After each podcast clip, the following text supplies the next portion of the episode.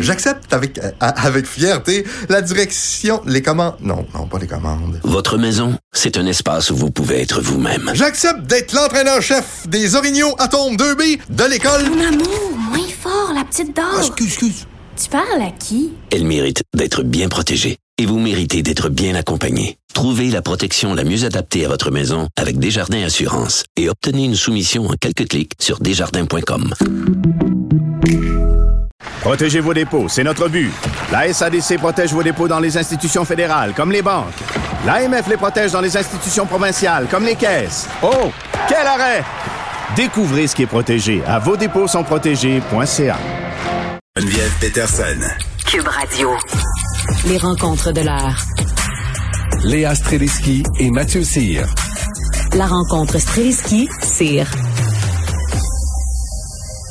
Si vous avez cherché un appartement dans la région de Montréal ces derniers temps, vous avez pu constater hein, de vos yeux à quel point c'est rendu cher, euh, presque des placards à balai pour 1200 pièces par mois. Bref, il y a du monde qui exagère. Et là, on se parle euh, d'un garage, d'un garage vraiment pas, pas chic chic là, qui a été transformé et qui est loué comme une chambre. Léa, Mathieu, salut. Salut. Bon, dites-moi que vous êtes en sécurité dans un logement adapté à vos besoins. À peu près. Ça va bien. non, mais, mais, mais c'est fou cette histoire-là. Euh, Peut-être raconter un peu là, de quoi il est question, Léa? Euh, ben oui, c'est un monsieur qui loue un garage. En fait, il l'avait adapté au départ pour son fils. Euh, et puis quand son fils est parti, il a décidé de le louer à d'autres personnes. Euh, c'est un garage, donc mais donc il y a une porte de garage, sauf qu'il a transformé cette porte de garage en une porte qui s'ouvre comme une porte de maison. c'est juste que ça doit être très mal isolé. On y vit. Euh, en fait, c'est 500, 505 dollars par mois dans le quartier d'Annecy. Euh, Non, mais je regarde Euh, les photos, là, c'est sur le site de TVA Nouvelles, c'est quand même cute. Il a fait quelque chose de Ben, cute avec son non, mais garage. que la- la- L'affaire, c'est que je trouve pas que ça soit le meilleur exemple pour euh, pour dénoncer la crise du logement en ce moment. Oh, OK. Euh, c'est parce que il y, a, il y a tellement pire. C'est ça l'affaire, c'est que au début, quand j'ai lu le titre euh, qui disait qui veut vivre dans un dans un garage glacial pour 505 dollars par mois, c'est sûr que tu dis oh là là, ça va être horrible. Sauf que quand tu lis l'histoire, j'étais un petit peu moins choquée que ça. C'est-à-dire que c'est pas si petit. Un, une pièce comme ça, je veux dire, c'est peut-être parce que je suis moitié française puis j'habitais à Paris, mais il y a plein de monde qui vivent dans un une pièce. où Attends, je m'excuse.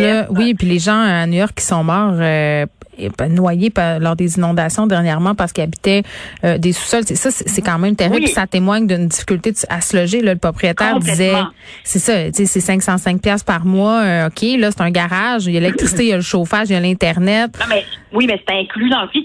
Ben, fa- en fait, c'est parce que je trouve ça plate parce qu'on dirait que je suis en train de nier la crise du logement en ce moment. Mais c'est pas ça que je fais. T'es comme Yann Brouillette. Oui, non, mais je dis juste qu'il y, a- il y a tellement des exemples pires d'appartements horribles qui tombent en morceaux avec des coquerelles puis des rats que celui-là, Ouais. j'étais comme, OK, je vois ce que vous avez essayé de faire, mais je trouve pas que c'est le pire exemple au monde. Mathieu.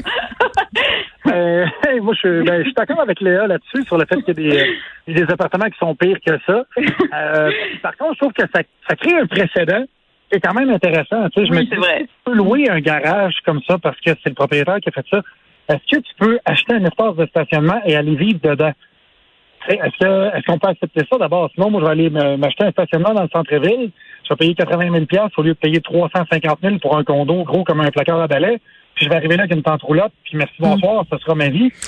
Est-ce que, est-ce que ça, ça peut passer? Ben, là, sais tant qu'à ça, mais- loue ta cabane dans l'arbre, là, rendu là. mais c'est ça. Une cabane dans un arbre? Moi, ce que je trouve ça intéressant, c'est est-ce que c'est régi euh, par la, est-ce que la régie du logement peut euh, accepter le fait que tu puisses louer un garage au même titre qu'un euh, qu'un appartement? Parce que oui, il y a des Ben, appartements. un, c'est pas qui sont, conforme, euh, là. Attends, à fait là. délabrés. Oui. Ben c'est pas conforme. Je veux dire, il y a des gens qui ont dit, euh, c'est pas, euh, premièrement, il y a pas aucun assureur qui va te donner une assurance si tu vis dans un gars. Tu sais, je veux dire, il y, a- il y a plein de problèmes au niveau de la conformité. Là. Ben, c'est ça. C'est-à-dire Ouais, que tout fait. transformait, la porte en mur puis il met une fenêtre, là, il est conforme, en fait. Fait que, on n'est pas si Ben, loin oui, mais que là, ça. c'est un garage. Non, là, c'est plus un garage, exact. Fait que c'est sûr que tu sais, ça, ça démontre un peu moins le, le- le problème. Cela dit, si, c'est- si tu m'avais dit que c'était un Airbnb, je serais en train de crier en ce moment. Fait Pourquoi? Ben moi, au, au contraire, moi j'aurais bien moins crié. Il y a tellement d'hébergements pas de rapport sur Airbnb. Pour vrai, il y a des gens qui louent quasiment mais- leur placard. C'est pas une joke. Là. Oui, je sais, mais c'est parce que justement, ça, je trouve que c'est tellement une plaie pour les villes, puis que ça nuit tellement Ah, tu voyages jamais avec Airbnb? Non, je l'ai jamais fait. Je Hein? l'ai jamais fait, mais je, je connais Ah, des ben, gens moi, bien moi, qui je l'ai le déjà font, fait. mais moi, je puis, l'ai euh, fait. j'étais, euh, j'ai été, j'étais satisfait. euh, mais j'ai, euh, moi, j'ai- il y a quelque chose que je, voulais revenir à l'annonce. Moi, Oui. quelque chose qui a vraiment euh, c'est que tout le monde est insurgé contre le fait que ça se loue 505 pièces par mois, mais personne n'est insurgé contre le fait que le gars faisait vivre son fils là-dedans. C'est vrai, ça! Non, mais moi, je trouve pas que c'est si pire que ça. là. Je veux dire, il l'a adapté. euh, sais, ton fils, ça devait pas être son fils de trois ans à qui il envoyait des croquettes de temps en temps puis un bol d'eau. Là, on s'entend que ça devait être son fils euh, de 20 ans ou je sais pas quoi. Là. Je veux dire, Ouais, il- ouais. puis avant qu'il s'en aille, là, tu sais. il- On le sait pas, on le sait pas. c'est ça, il s'en va le graduellement. Il était dans le le sous-sol, un moment donné, il est rendu dans le garage, donné, il va habiter Ouais. au bord de la rue. Ben, il devait y avoir un message. Je pense que ses parents essayaient de lui faire un message, genre, allez, zoup, zoup, vole de tes propres ailes, s'il te plaît. Bon, moi, ce qui m'a fasciné quand même, c'est les photos qui ont été postées sur Kijiji. Sur l'une d'entre elles, on a les jambes d'une personne sur le lit. Je, sais- je veux dire, est-ce que ça vient avec l'appartement? Je, je comprends pas. Ouais, il y a ça, puis il y a la table aussi qui est une boîte à l'envers. Euh, tu sais, ça, ça, tu sais, faut- mais ça, c'est, c'est juste drôle de voir des photos comme ça. Mais non, mais là, Il prend des photos, puis il tasse pas le rack à linge. Mettons, ça, c'est, commun. T'es comme, garde, tasse le rack à linge, là, tu veux louer ton logement. Un Ça minimum d'homestaging et Rocky. Oui, c'est ça. Puis on parle, tu sais, euh, si tasses un rack à linge, c'est du homestaging. Écoute, te rendre au dépanneur, c'est un marathon. Fait que. Non, mais OK, je pose une question. C'est quoi le pire appartement que vous avez eu? oh boy. euh, Vas-y, vas-y, Mathieu. Ah, moi, Ah, moi- Léa n'a jamais eu, elle, elle vient Ah, d'Outremont. écoute, ben non, ben moi, je vais y aller. Moi, j'ai habité, euh, j'ai habité dans Hochelaga Maisonneuve, euh, dans le, dans le, ce qu'on appelle le faubourg à Amlas. Et puis, c'était, euh, c'était, j'avais beaucoup, beaucoup de, de mulots, euh, de coquerelles et de fourmis. C'était l'insectarium chez nous et c'était mes boîtes de céréales, il fallait que je les inspecte à chaque jour parce que j'avais autant de fourmis que de Cheerios dans mon bol. Fait que fallait vraiment que je trie mes patentes. Puis j'ai habité là pendant à peu près un an. J'étais content parce que ça me coûtait 400 pièces pour un 5,5. Et quand je suis arrivé là, d'ailleurs, la voisine d'en bas m'a dit Hey, veux-tu de la neige?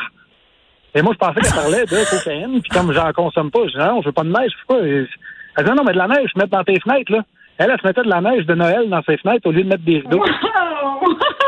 Oh my God. Euh, Léa, t'en as-tu une ou tu pas? Ben, moi, j'ai j'ai pas eu tant d'appartements horribles, mais mon premier appartement, j'habitais sur Vigée quand même parce que je voulais vivre dans le Vieux-Montréal, mais j'avais pas les moyens, fait que j'étais juste genre sur Vigée. T'étais sur Euh, l'autoroute. Mais et dans la plus vieille bâtisse qu'il y a à côté du CHUM, si vous pouvez la voir, elle est du 19e siècle, elle est incroyable. J'avais j'avais un tout petit appartement là et j'ai Ah. pas au dépanneur parce qu'il y a absolument rien. Moi, mon premier appart euh, à Montréal, c'était sur la rue du Parc. On l'avait loué, trois colocs euh, euh, du Saguenay. On l'avait pas vu, évidemment. C'était bien fait à boire. Dans le temps, là, je- c'était en 2001, OK? Euh, c'était 1200 pièces par mois, OK? C'était très, très cher pour l'époque. Eh. Deux Ben semaines oui. après qu'on soit installé là, c'est un demi-sol, quasiment pas de fenêtre, dégueulasse, mais on voulait être dans le Myland. Qu'est-ce que tu veux? Euh, la moisissure sort des murs partout. On se rend compte que c'est l'ancien ovarium, que les murs sont pourris. Et là, moi, j'appelle la propriétaire bien déterminée, puis je me dis, mon Dieu, pourra pas nous laisser dans cet état-là. Euh, euh, le résultat, ça a été un monsieur qui s'est pointé avec un galon de peinture. Il a peinturé par-dessus le moisi. Euh, mais tu vois, mais vois, c'est non, mais tu sais, tu vois, c'est pour ça que des exemples comme ça, je veux dire, les gens en ont des, tout le monde a des histoires de même, sais, fait que le garage, il me paraissait pas si pire. Ben, moi, je trouve ça a l'air. En tout cas, euh, il y a beaucoup d'hommes qui se concentrent, euh, qui se contenteraient de ça comme un comme man cave quand chicane avec leur femme. Puis l'inverse est aussi vrai. Ok, euh, est-ce qu'on devrait refiler la facture aux non vaccinés qui sont hospitalisés à cause de la COVID 19 Ça fait longtemps euh, qu'on a ce débat-là. Mario Dumont l'année passée l'avait lancé parce qu'il y a une clause dans l'assurance dans la loi de l'assurance maladie du Québec euh, qui ferait que peut-être ça serait possible là, quand même de le faire. faut que tu dises. Faut que vous parliez. Vous pouvez parler là. Vas-y Léa. Mais il faut que tu me donnes le bâton de parole. Vas-y, je te donne le bâton de la parole. Parce qu'on parle en même temps.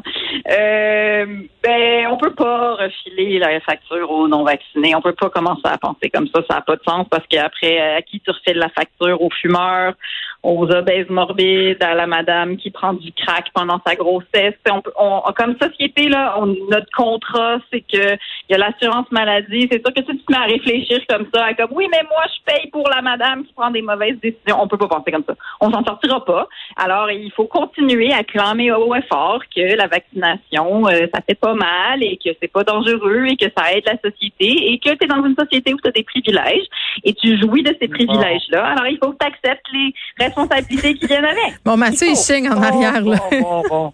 Non, je ne suis pas d'accord avec Léa. Je trouve que c'est une belle philosophie, mais ça demande d'être un apôtre de l'amour infini, euh, ce que je ne suis pas. Euh, moi, je suis d'accord sur euh, des, des, des, des- le fait que je suis un peu pour le système d'utilisateur-payeur dans ces cas-ci, parce que je trouve qu'on l'applique déjà ailleurs. Tu sais, si tu achètes, si tu fumes des cigarettes, ça coûte pas 12 piastres un paquet de cigarettes là, à produire. Ça coûte euh, 75 cents. Tout le reste, c'est des taxes. Les, euh, les, euh, quand tu vas mettre de l'essence dans ta voiture, c'est à peu près 75% de taxes aussi. On est des utilisateurs payeurs parce que quand tu as une voiture, tu pollues puis tu utilises le système routier, blablabla. Fait qu'il faut que tu payes avec de l'essence.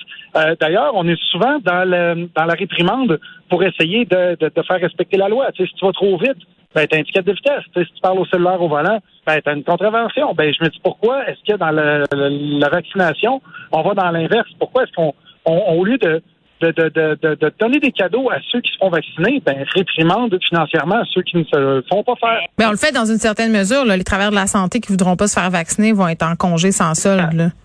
Mais Ouais, moi, je sont, ils sont directement dans le système de santé. Ils, sont, ils travaillent avec les malades. Donc, c'est c'est un cas de, de, de, de, de, de simple logique euh, scientifique. Mais par contre, pour ceux qui ne sont pas vaccinés, moi, je je ferais pas, je chasserais pas le 23 000 quand tu vas à l'hôpital. parce que Ça coûte 23 000 par hospitalisation. Par contre, je ferais une taxe de non-vaccination que tous les non-vaccinés paieraient parce que là, présentement, ceux qui ne sont pas vaccinés, ben, c'est 90% des hospitalisations. Donc, euh, il devrait avoir 90 de la facture. J'avais pas ça, euh, ton idée, Mathieu, puis on pourrait se servir des taxes pour construire le troisième lien. Tu vois, tout est dans tout. Mais l'utilisateur payeur, je suis pour, mais pas en santé puis en éducation. Je trouve que c'est les deux. C'est, c'est, c'est trop.